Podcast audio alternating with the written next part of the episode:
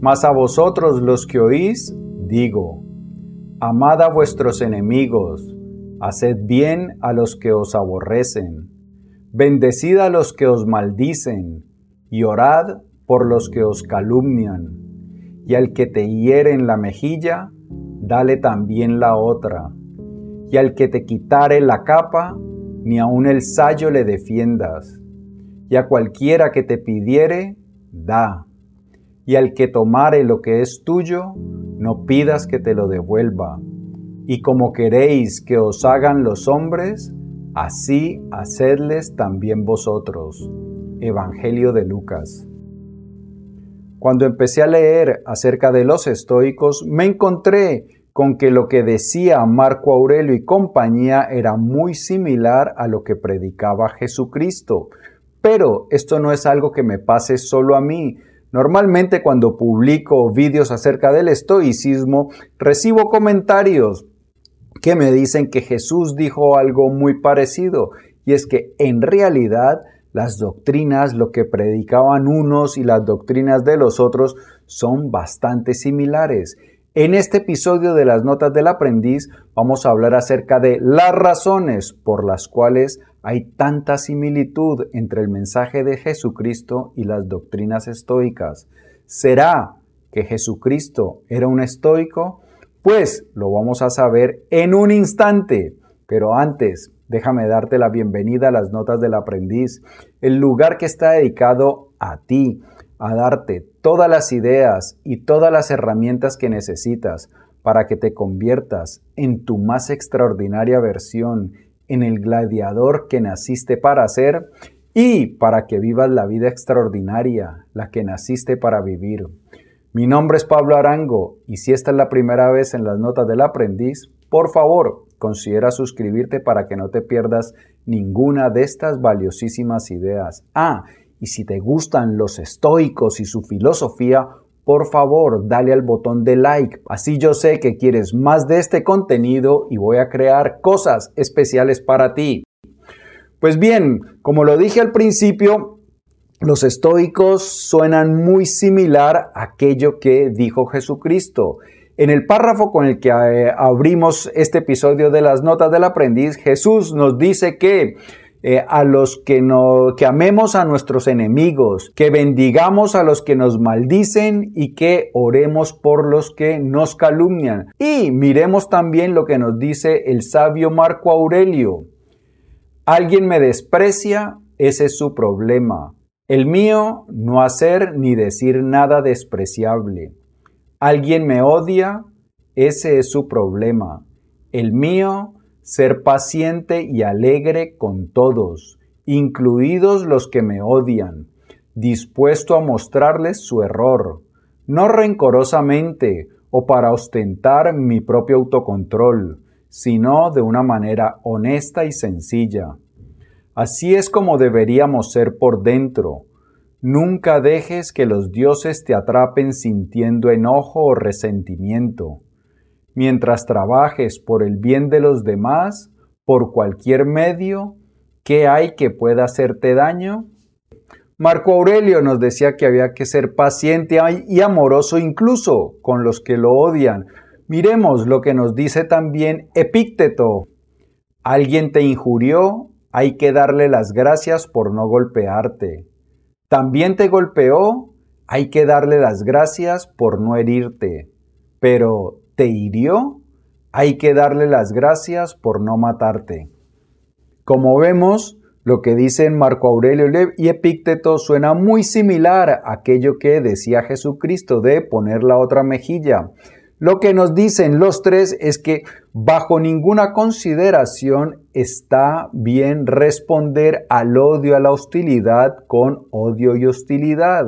Porque cuando nosotros obramos de mala manera, así sea respondiendo a alguien que nos está agrediendo, pues al final nos estamos convirtiendo también nosotros en personas que agreden.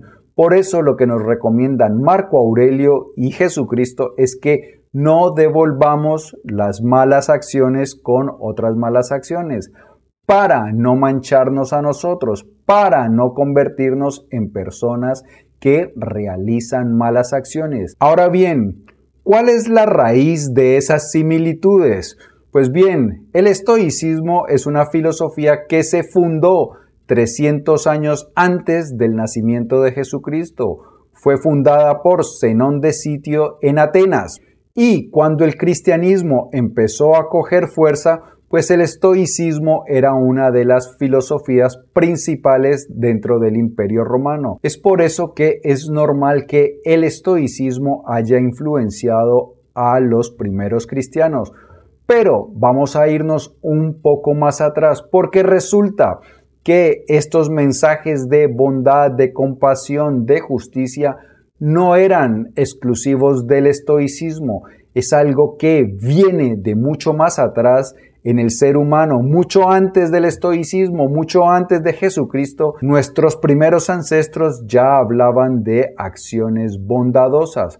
Vamos a recurrir aquí a Yuval Noah Harari, uno de los más importantes intelectuales de la actualidad, que escribió en su libro cosas muy interesantes acerca del nacimiento de la moral.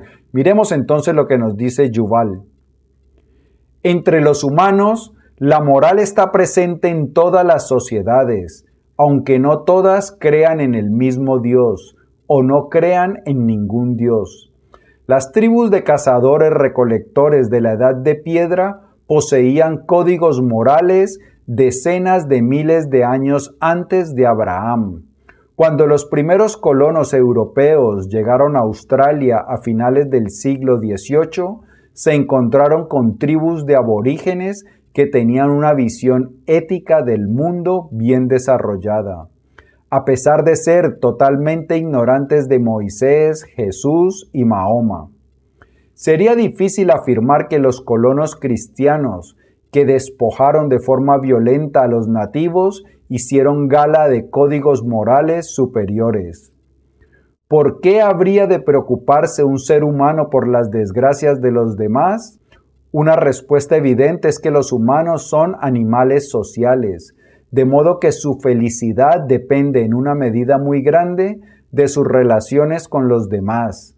Sin amor, amistad y comunidad, ¿Quién puede ser feliz?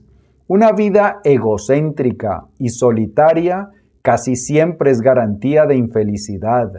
De modo que, como mínimo, para ser felices necesitamos preocuparnos de nuestra familia, nuestros amigos y los miembros de nuestra comunidad. Bien, la cuestión es que la moral, aquello de hacer el bien, aquello de ser justos y compasivos, no nació con el estoicismo ni nació con Jesucristo. Esto es algo que ya nuestros ancestros venían predicando, porque como nos lo dice Yuval Noah Harari, es algo que ayuda a la evolución del ser humano. Nosotros los seres humanos no somos una especie que individualmente sea muy fuerte. Nosotros hemos podido dominar el mundo gracias a que colaboramos y esa colaboración se basa en lazos de cooperación, compasión y empatía. Es por esa razón que lo que dice Jesucristo y lo que dicen los estoicos no solo se parece entre ellos dos, también se parece, por ejemplo, a lo que dice Buda. El budismo y el estoicismo son filosofías bastante parecidas que comparten bastantes rasgos comunes. Pero hay una cosa también extraordinaria. Resulta que la moral no es exclusiva ni siquiera del ser humano. En el reino animal también encontramos estos códigos éticos. Volvamos con Yuval Noah Harari. Hoy en día, los científicos señalan que en realidad la moral tiene profundas raíces evolutivas anteriores en millones de años a la aparición de la humanidad. Todos los animales sociales, como lobos, delfines y monos, poseen códigos éticos adaptados por la evolución para promover la cooperación del grupo. Por ejemplo, cuando los lobesnos juegan entre sí, siguen normas de juego limpio. Si un lobesno muerde demasiado fuerte o continúa mordiendo a un oponente que se ha tumbado sobre el lomo y se ha rendido, los demás lobesnos dejarán de jugar con él. En los grupos de chimpancés se espera que los miembros dominantes respeten los derechos de propiedad de los miembros más débiles. Si una hembra joven de chimpancé se encuentra una banana, incluso el macho alfa evitará por lo general robársela para quedársela. Si rompe esta norma, es probable que pierda su posición social. En el reino animal encontramos historias conmovedoras de compasión, de altruismo. En un zoológico de Milwaukee, Estados Unidos, había un chimpancé, Kidogo. Kidogo resulta que tenía una enfermedad severa y estaba muy debilitado y esa enfermedad le impedía ubicarse bien, le impedía aprender eh, las cosas con facilidad. Entonces, cuando trasladaron a Kidogo a ese zoológico, pues los otros chimpancés notaron sus deficiencias, notaron sus problemas. Y resulta que muchos de esos chimpancés rápidamente empezaron a ayudarle. Lo cogían de la mano para, para, conducirlo a donde estaba la comida o cuando se cambiaban de sitio también lo llevaban con ellos. Incluso Lodi, el jefe de la manada, lo protegía de algunos chimpancés jóvenes que trataban de molestarlo, de burlarse, pero Lodi lo impedía y los espantaba cuando trataban de divertirse a costillas de Kidogo. Pero hay otra historia aún mucho más conmovedora que ocurrió en Costa de Marfil. Resulta que en, una, en un grupo de chimpancés había un chimpancé, Oscar, que perdió a su madre. Oscar intentó por todos los medios sobrevivir solo, pero la cuestión era bastante difícil. Ninguna de las otras hembras de la manada podía adoptarlo porque ya todas tenían sus crías a las cuales tenían que alimentar y criar. Y lo que ocurrió fue que Oscar entonces empezó a perder peso, empezó a debilitarse y ya cuando estaba a punto de fallecer, cuando parecía que todo estaba perdido, pues hubo un chimpancé que vino a su rescate. ¿Quién era? Freddy, el macho alfa de la manada.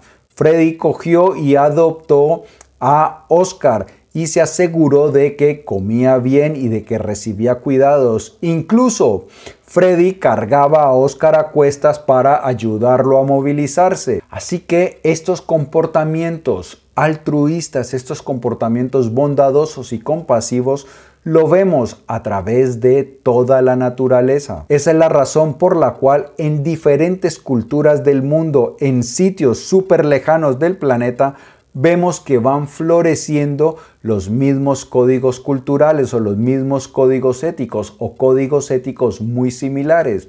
Y hay una cosa que dicen los científicos, que cuando algo se manifiesta en diferentes regiones y en diferentes épocas, eso seguramente es porque hace parte de la naturaleza del ser humano. Pero como ya hemos visto, no es ni siquiera parte de la naturaleza del ser humano, sino que parece que hace parte de la naturaleza de la vida. Es por eso que budismo, cristianismo, hinduismo y estoicismo nos van a sonar similares, porque lo que resulta es que nosotros los seres humanos tenemos ese, ese comportamiento ético guardado ahí. Ahora bien, aquí ya podemos decidir cada uno de nosotros con base en nuestras creencias si ese comportamiento altruista nos lo ha dado, nos lo ha proveído la evolución natural o proviene de Dios, proviene de algo más. Existen argumentos convincentes que señalan que un comportamiento altruista favorece el progreso de las especies, favorece que las especies continúen eh, pasando sus genes de generación en generación, pero no olvidemos también que los grandes místicos, los santos, aquellos que han alcanzado niveles de conciencia superior, lo que nos dicen es que la energía fundamental de la realidad es el amor, que lo que une a todo el planeta, a todo el universo es el amor y que Dios es amor. Así que cada uno de nosotros podrá escoger cuál es la razón por la cual estoicismo, cristianismo y budismo suenan tan similares, si es la evolución natural o si es Dios. Cero problema. Lo que sí debemos hacer todos es comprometernos cada día a ser mejores, a ser más bondadosos, a no responder a la hostilidad con más hostilidad, a esparcir buen rollo, bondad, empatía. Y eso es lo que te pido que hagas. Si este vídeo te ha gustado, por favor, compártelo para que me ayudes a que esparzamos la bondad, el buen rollo. Y también dale me gusta porque eso ayuda a que el algoritmo de YouTube promueva este video y promovamos entonces los buenos valores. Si aún no te has suscrito por aquí, puedes hacerlo. No te vayas antes de suscribirte para que no te pierdas ningún episodio. Y por aquí también hay otro vídeo que dice YouTube que te va a gustar muchísimo. Pues bien, por ahora no es nada más, nos vemos prontísimo.